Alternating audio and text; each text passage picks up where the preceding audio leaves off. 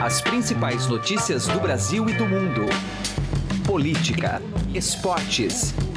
Informação com a credibilidade do maior jornal do país. Estadão Notícias. Olá, eu sou Emanuel Bonfim e está começando a partir de agora mais uma edição do Estadão Notícias, nosso podcast com análises, entrevistas e informações sobre os temas mais importantes do momento no Brasil e no mundo. Não há dúvida de que a presença de Paulo Guedes no time de Bolsonaro emprestou credibilidade à candidatura do então deputado do Baixo Clero. Uma parcela expressiva do eleitorado aderiu a este projeto, seja no primeiro ou no segundo turno, confiando no viés liberal que a economia poderia ter. A mesma credibilidade e respaldo popular vieram quando o juiz da Lava Jato, Sérgio Moro, foi anunciado como ministro da Justiça. Guedes e Moro representavam um anseio por mudanças em setores cruciais para o país, na economia e na segurança pública. Estes cinco meses de governo, no entanto, não indicam necessariamente que os superministros têm sido respaldados pelo presidente Jair Bolsonaro. Os dois acumulam algumas derrotas políticas importantes nesse período.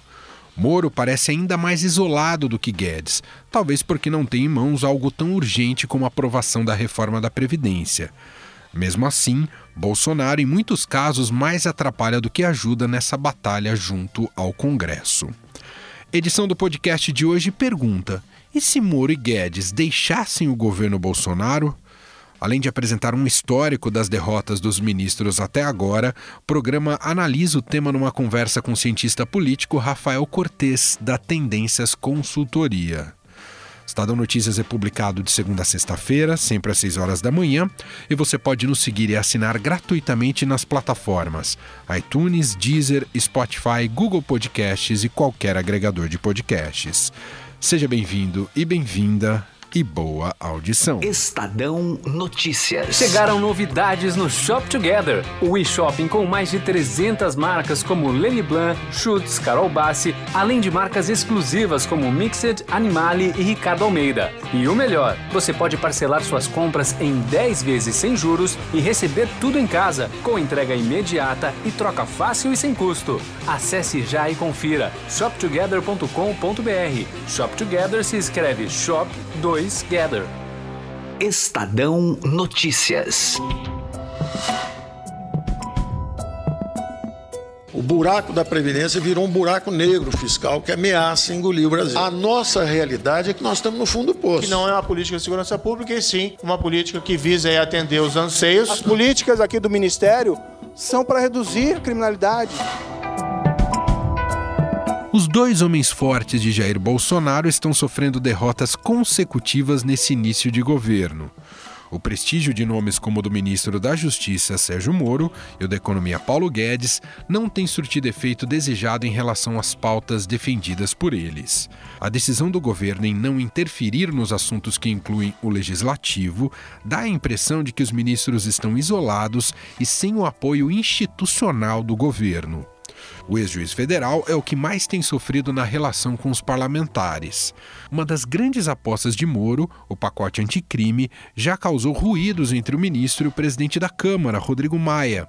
O titular da pasta da Justiça queria que o projeto tramitasse ao mesmo tempo da reforma da Previdência. Na minha avaliação, isso pode ser tra tramitar em conjunto, não haveria maiores problemas, mas nós vamos conversar, estamos abertos ao diálogo, evidentemente e as decisões relativas aqui ao Congresso pertencem ao Congresso. O desejo do governo é que isso fosse, desde logo, encaminhado a comissões para debate, mas isso vai ser conversado respeitosamente com o deputado Rodrigo Maia.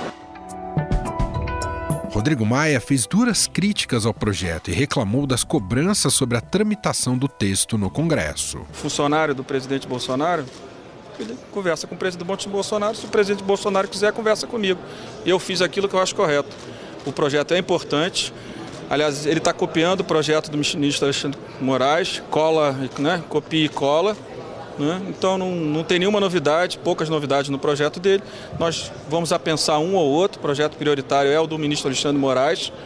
Né? E no momento adequado, depois que ele tiver votado a Previdência, nós vamos votar o projeto dele. Após um período de instabilidade, os dois personagens acertaram os ponteiros e passaram a trocar elogios. Sérgio Moro também protagonizou uma saia justa para o governo e teve que voltar atrás na indicação de Ilona Zabó para o Conselho Nacional de Política Criminal e Penitenciária. A nomeação da cientista política fez com que o ministro fosse criticado por apoiadores de Jair Bolsonaro nas redes sociais. Diante da pressão, inclusive do presidente, o ex-juiz voltou atrás. Ela é uma pessoa conhecida no meio da segurança pública. O Instituto Igarapé tem boas propostas na área de segurança pública, o que não, não significa que há uma concordância uh, absoluta do Ministério em relação a todas as proposições uh, do Instituto. No mais recente episódio de enfraquecimento junto ao Congresso Nacional, os parlamentares decidiram revogar uma decisão do presidente, que deixava o COAF, órgão que analisa movimentações financeiras suspeitas, no Ministério da Justiça. Apesar de ser contra a decisão do órgão voltar à pasta da economia, o governo preferiu não partir para o enfrentamento em prol de Moro, de olho em outras pautas junto ao Congresso. Faz parte Uh, o governo fez uma proposta legislativa, foi colocada no Congresso, uh, houve uma votação, por uma maioria apertada, uh, se decidiu pela volta do COAF ao Ministério da Economia. Embora não tenha gostado, evidentemente, da decisão, nós respeitamos a decisão do parlamento. É importante destacar que, embora o COAF retorne para a economia, ele vai continuar fazendo o trabalho que ele sempre realizou, que é o trabalho de inteligência em prevenção à lavagem de dinheiro. Já Paulo Guedes, ministro da Economia, era chamado de posto Ipiranga na época da campanha do candidato Jair Bolsonaro. O apelido veio pelo fato do presidente sempre recorrer ao economista quando indagado pela imprensa sobre os mais variados assuntos. Apesar de todo o prestígio, Paulo Guedes tem encontrado resistência às suas propostas e sofrido pequenas derrotas no Congresso. No caso da aprovação do orçamento impositivo, proposta que torna obrigatória a execução das emendas parlamentares, o governo negou que havia sido derrotado. Mesmo assim, Paulo Guedes afirmou que a PEC aumenta as chances de estourar o teto dos gastos. Se você me perguntar, é, o, o, a medida de ontem está carimbando. Você fala assim, então você aprova? Eu falo, bom, o lado onde ela está carimbando mais ainda, eu não gosto. Porque o que vai acontecer com isso, evidentemente, é que vai estourar o teto de gasto mais cedo ainda, bem mais rápido. Está né? Tá tudo carimbado, com 96% já está quase estourando. Se tiver 98%, 99% carimbado, tudo indexado, subindo sem parar, vai explodir rápido. Então, eu não gosto do carimbo. Entretanto, o grande embate travado entre Paulo Guedes e os parlamentares é o que se refere à reforma da Previdência. Na hora que você falar, na hora que você falar, eu vou falar também, viu? Vou falar na hora que você falar. Deputados, eu não é dada manifestação nesse momento. Vamos falar, vamos falar. Deputados. Fala, fala mais alto do que eu. Isso, Ministro. fala, fala, fala alto. Fala alto. Não, o senhor é o dono. O dono Deputado. é o senhor. A proposta de economizar mais de um trilhão de reais com a Previdência encontra resistência por parte dos deputados para ser aprovada. Inclusive, alguns parlamentares já propuseram que se discuta um texto alternativo àquele enviado pelo governo. Apesar de ser a principal proposta desde início de mandato, não é Jair Bolsonaro, e sim Rodrigo Maia que tem trabalhado para aprovar o texto na Câmara. Em entrevista à revista Veja, Paulo Guedes afirmou que vai embora para casa se perceber que a reforma não será aprovada presidente Jair Bolsonaro reagiu e disse que ninguém é obrigado a continuar como ministro, mas concordou com a colocação do economista. Ninguém é obrigado a continuar como ministro meu. Logicamente, ele está vendo uma catástrofe, né? e é verdade, concordo com ele, é, se nós não aprovarmos uma reforma realmente muito próxima da que nós vivemos para o parlamento. Então, o que o Paulo Guedes vê não é nenhum vidente, mas não precisa ser, para entender que o Brasil mergulha num caos econômico sem a aprovação dessa reforma. Mas afinal, o presidente tem defendido poucos homens fortes do seu governo? E o que aconteceria se Paulo Guedes e Sérgio Moro resolvessem deixar o governo? E a gente vai analisar a situação de ministros importantes do governo do presidente Jair Bolsonaro, conversando agora com Rafael Cortes, cientista político da Tendências Consultoria, que gentilmente atende ao programa mais uma vez. Tudo bem, Rafael? Seja bem-vindo. Tudo bem, Manuel. Obrigado mais uma vez pelo convite. Bom, Rafael, tivemos é, episódios recentes envolvendo os dois ministros muito importantes para este governo, pelo menos do ponto de vista técnico e também de aceitação popular. Ministro da Economia, ministro Paulo Guedes, e a relevância que ele tem dado ao contexto do país, e o ministro da Justiça, Sérgio Moro. São dois ministros que, de alguma maneira, tentam ter alguma independência e emplacar suas pautas. Mas os recados que o Bolsonaro tem dado, seja com Moro ou até mesmo com Paulo Guedes, na última sexta-feira, o presidente declarou: ninguém é obrigado a ficar como ministro meu, se referindo à entrevista do Guedes à Veja, que se a reforma da Previdência não fosse tão robusta, ele pediria para sair no dia seguinte. Não lhe parece que o presidente defende pouco ministros tão importantes e, eh, e setores tão importantes da, da sua gestão, Rafael?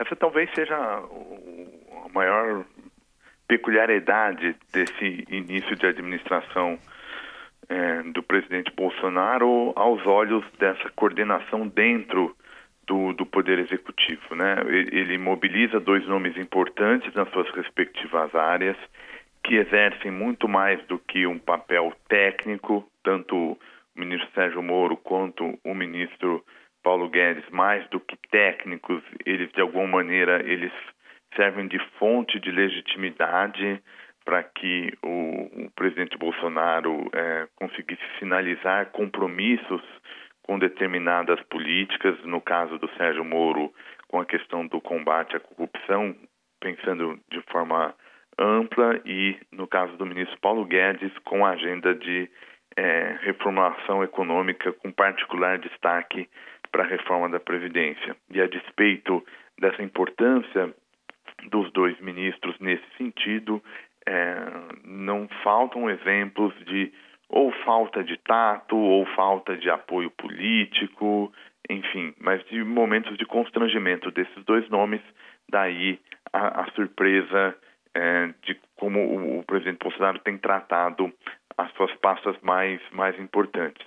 É, parece que, em, em, às vezes, o próprio presidente exagera naquele personagem eleitoral, né, daquele do de um homem que não respeita ou que não segue os traços tradicionais da política, porque é um homem de fora desse meio tradicional e acaba às vezes gerando desgastes desnecessários, sobretudo num momento tão grave como é, esse do atual momento da, da economia e da política no Brasil. Rafael, queria um pouco da sua opinião e da sua leitura para esse momento, que eu não sei se é sui generis, em que o Brasil passa na sua democracia e na dinâmica de relação entre os poderes. Até o último editorial da sexta-feira do Estadão fala em presidencialismo esvaziado. É, é como se todos se dessem conta que o presidente Bolsonaro é muito confuso, muito preso a pautas ideológicas, pouco uh, pragmático, uh, estrategicamente falha muito. Era como se o sistema respondesse a essa figura um tanto bufona, uh, dizendo assim: vamos resolver do nosso jeito, já que esse presidente aí só atrapalha geralmente. Então o Congresso está tocando a pauta sozinho, esse próprio sintoma que a gente acabou de comentar, né, de ministros importantes um tanto abandonados, o que está virando esse presidencialismo do Bolsonaro? Ele está virando mesmo um monarca que a gente só quer ali é, quase que rir das da, rir ou lamentar das declarações um tanto estapafúdias que sempre vem? Eu, eu tive a oportunidade de ler o, o editorial e achei muito feliz a expressão presidencialismo esvaziado é, porque me parecia captar melhor o fenômeno político que você bem descreveu, né, da perda da relevância política do presidente por conta desses atributos é, individuais.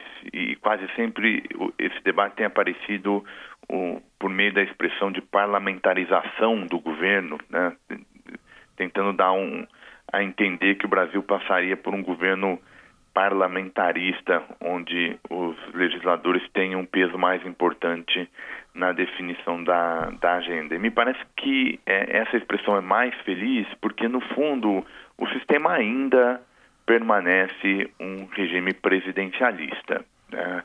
É, por isso que por isso que esvaziado, esvaziado do ponto de vista político, mas o, o executivo, o chefe do executivo ainda tem um papel bastante relevante. Por isso que eu sou cético em relação à extensão desse movimento é, das lideranças parlamentares de tentar tratar da agenda por conta dessas insuficiências políticas dentro do poder executivo.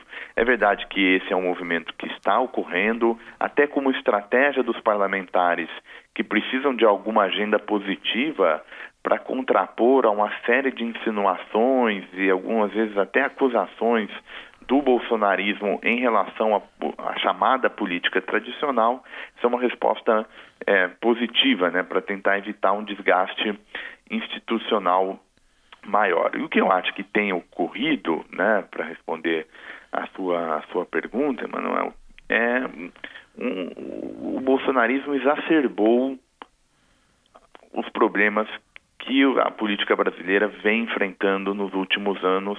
Se a gente quiser ter uma data para servir como ponto de partida, é, a partir de 2013. Principalmente dois desses elementos. O primeiro é a desconfiança em relação às organizações partidárias e à política. Né? O discurso bolsonarista ele nasce por meio de contraposição a esse mainstream, a essa elite política e vai, portanto, que, operando de uma forma voluntarista, quase sempre concentradora de poder, sem dar devida atenção aos às necessidades da política e legitimar outros atores que não o próprio presidente e o, e o seu núcleo político. E o segundo ponto é, digamos, a, a perda de credibilidade né, do, do, exercício do mandato é, presidencial. Então, a falta de estabilidade nos acordos, não recorrer a coalizões partidárias, isso tudo vai fazendo com que a política vire cada vez mais de curto prazo. E, paradoxalmente, isso se volta contra o próprio presidente, a ponto do Brasil discutir uma vez mais um processo de impeachment presidencial a despeito de evidências pouco escassas e de um crime de responsabilidade que eventualmente o presidente tenha cometido. E mesmo sem essa evidência, esse debate cada vez mais bate à porta do Planalto, talvez em resposta a essas próprias estratégias eh, do presidente, que na minha leitura são erros de como comandar eh, esse exercício de mandato. Muito bem, ouvimos a análise de Rafael Cortes, cientista político da Tendências Consultoria, mais uma vez atendendo aqui ao nosso programa. Obrigado, viu, Rafael? Um abraço. Eu que agradeço, Manuel, o convite e estou à disposição.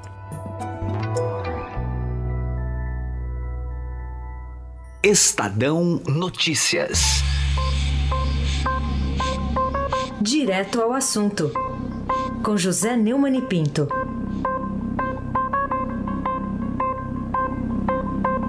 Às vésperas das manifestações de rua a favor de Jair Bolsonaro na presidência da República e dos programas anticrime contra a corrupção de Sérgio Moro, ministro da Justiça e da Segurança Pública, muita gente boa e respeitada andou opinando que, olha, é, é um risco muito grande, o Bolsonaro pode se dar mal nisso. Mas o povo foi à rua. O povo foi à rua em 26 estados, 156 cidades e Brasília, o Distrito Federal. Foi às ruas e manifestou pleitos muito legítimos. Todos esses que eu falei foram apoiados nas eleições na hora da escolha do Bolsonaro. E o povo tem toda a razão em ir à rua para evitar os golpes, as falsetas e as traições daqueles que são atingidos. Os privilegiados, que vão ser prejudicados com a reforma da Previdência, né? e por isso mesmo estão aí espalhando mentiras, fake news a respeito da reforma, e a reforma foi também aplaudida nas ruas, e também os acusados, os condenados, os processados e os suspeitos assustados das operações de combate à corrupção que compõem a massa de manobra do Centrão de Rodrigo Maia, de Paulinho da Fosse e de Valdemar Costa Neto, nos plenários do Senado e da Câmara e nas suas comissões. Pois bem, eles vêm aí com novos golpes preparados e talvez sejam obrigados a recuar, porque o povo já deixou claro que sim, continua de olho neles, assim como eu aqui, nós todos, todos juntos e misturados. José Neumann e Pinto, direto ao assunto. Estadão Notícias. Alguma vez você já parou e pensou o que 1% pode fazer a mais pela sua previdência? Pode parecer muito pouco, mas faz a conta aí. Em alguns anos, essa diferença pode render uma viagem, uma casa ou até mesmo mais tranquilidade na sua aposentadoria. Agora, não vai descobrir isso só lá na frente, não, né? Compare agora aonde rende mais. E eu garanto para você que a XP é uma ótima opção para sua previdência. Acesse xpi.com.br e traga sua previdência para XP. XP Investimentos, mudando para sempre o seu jeito de investir. O Estadão Notícias desta segunda-feira vai ficando por aqui. Contou com a apresentação minha, Emanuel Bonfim, produção e roteiro de Gustavo Lopes e montagem de Nelson Volter. Diretor de jornalismo do Grupo Estado é João Fábio Caminoto. Mande seu comentário e sugestão para o e-mail podcast@estadão.com. Um abraço para você e até mais. Estadão Notícias.